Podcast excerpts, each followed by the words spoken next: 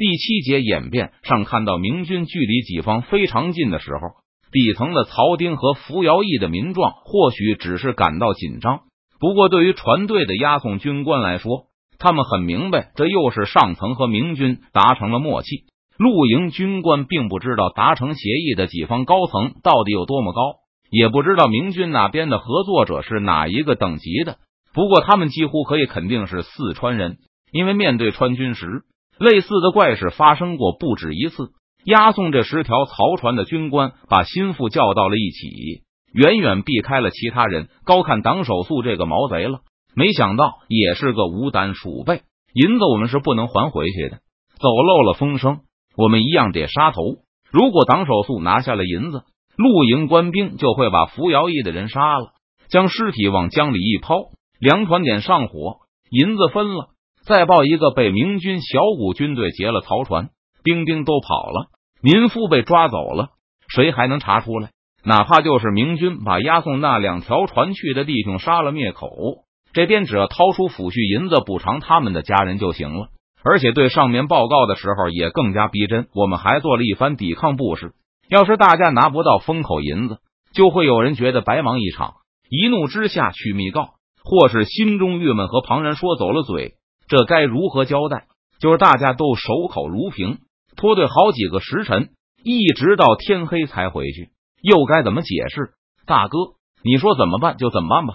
刚才押送船只去明军营地的人首先表态。下午分手时，他都有了掉脑袋的决心。他被党首素杀掉后，只要其他人肯按照誓言养好他的家人就行。不过本来就是富贵险中求，而且这两年明军从来没有为难过小兵，有时候还会发给遣散费。这个人走的时候，虽然知道有被杀的危险，但也觉得未必就一定会死。毕竟党守素也是西边来的。行事风格可能也受到邓明的影响和控制，不过没想到党守素受邓明的影响太厉害了，居然能白白放过送上门的银子粮食，搞得现在是骑虎难下。还是按咱们原来商量好的干，兄弟们不能白冒一次险。我豁出去这条命去见咱们的游击领头的千总说道：“你们先把人船都看住了，事到如今，硬着头皮也要干到底了。”不过，既然党守素没拿，那这时就不容易遮掩过去。既然清军和明军的高层有默契，那就一定有消息交流渠道。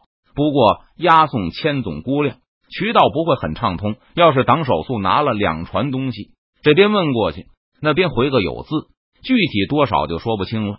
不过，若是根本没拿，败露的可能性太大，必须要贿赂自己这边的人了。众人一听，脸色都吓白了。他们这是杀头的大罪。当初要不是认为一定能用明军做幌子混过去，谁敢干这趟买卖？现在去行贿上官，还不是自寻死路吗？兄弟们都玩命了，我也不能没担当。这个有担当的千总叫道：“你们先别回去，要是我天亮前还没回来，你们就分了银子逃走吧。能逃几个是几个吧。我就是去搏一下，要是行了的话，我们还能看见家人。”在千总想来。十条曹船上的东西都丢了，上头的游击也得落些干系。要完就玩把大的，干脆把游击也拖下水，让他出面去报个被明军偷袭了。大不了就把大头孝敬给将军得了，起码换条生路。刘吉，你好大的狗胆！王涵听完手下千总的报告后，一个劲的冷笑。刚才听下属报告说，突然有十条曹船下落不明。王涵急得如同热锅上的蚂蚁一般，里面可有两万石的粮食和一万两的银子呢？出了这么大的漏子，负责这次漕运的副将不会饶了王涵的。只要一个命令，王涵就能把刘吉推出去，碎尸万段。不过他的同伙可还在外面呢，就算都追捕回来了，几条船的粮食多半是保不住了。而且王涵也确实有些心动了，他不禁想到，在得知有十条船不见了的时候。他的第一个念头也是被附近的闯贼劫去了。要是明天早上还寻不到的话，王涵打算先把被闯营劫走这个猜测报上去的。所以刘吉的设想其实蛮有合情合理的地方，就是手段有点粗糙，而且没有经过认真的琢磨。不过，若是在正常情况下，即使有这么一个机会摆在眼前，也不会让王涵做出监守自盗的举动来。他还是会毫不犹豫的把刘吉抓起来，不会为了这么一点蝇头小利导致自己的地位受到威胁。可现在江西的情况很不正常，在川西大军的压力下，江西认购了大批的债券。张昭为了脱身，还不顾一切的答应以后明军可以用债券来购买江西的瓷器。库房已经被掏空，瓷器交易的获利还打了个对折，再加上今年漕运任务的压力。江西的财力已经彻底枯竭，拖欠军饷这种现象已经有好几年没有发生了，现在却突然在江西死灰复燃了。不仅如此，江西巡抚衙门还公然把一种债券塞给了军队，看见上面印着“大明战争债券”几个字，王涵真是欲哭无泪。上峰已经交代了，不但现在付不出银子，只能拿债券充数。以后的一年里还要继续发这个当军饷，而且比例还可能会越来越大。只有等到邓明还了银子给巡抚衙门后，王涵才能用这个债券去找巡抚衙门要银子。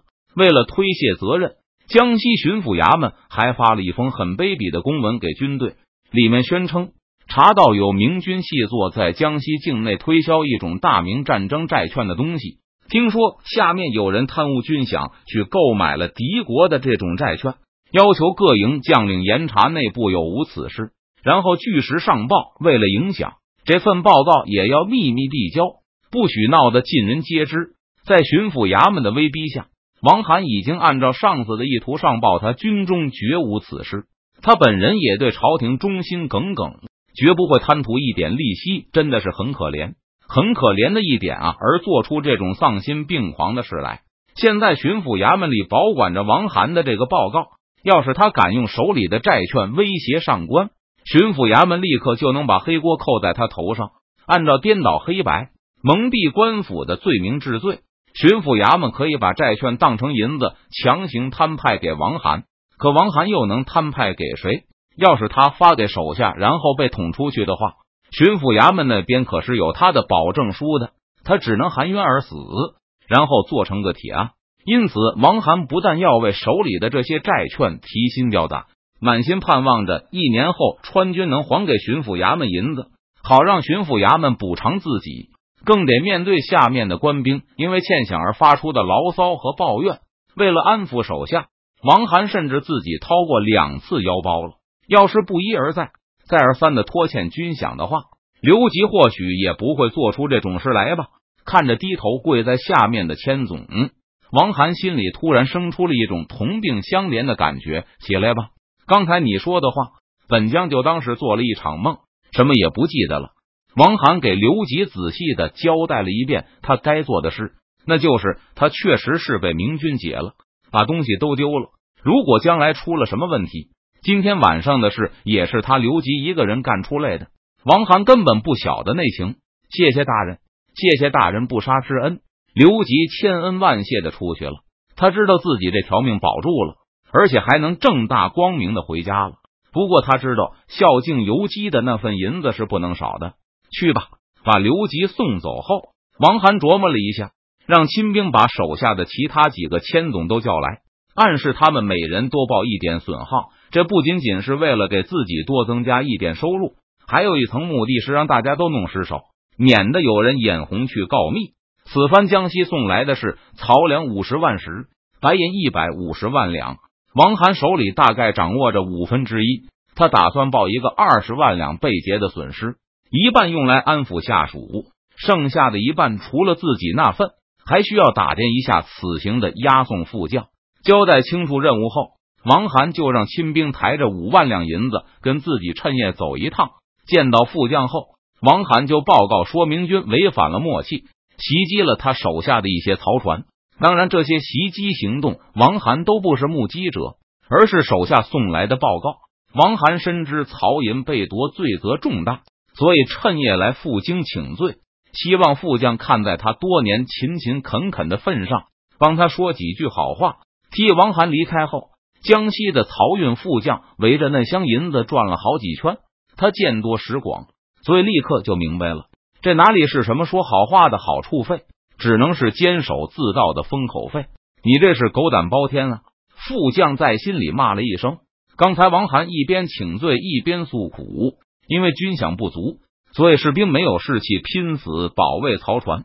王涵还隐隐的提到，前些天副将让他认购战争债券的时候，他也没有二话，所以希望副将能够帮助他度过这次的难关。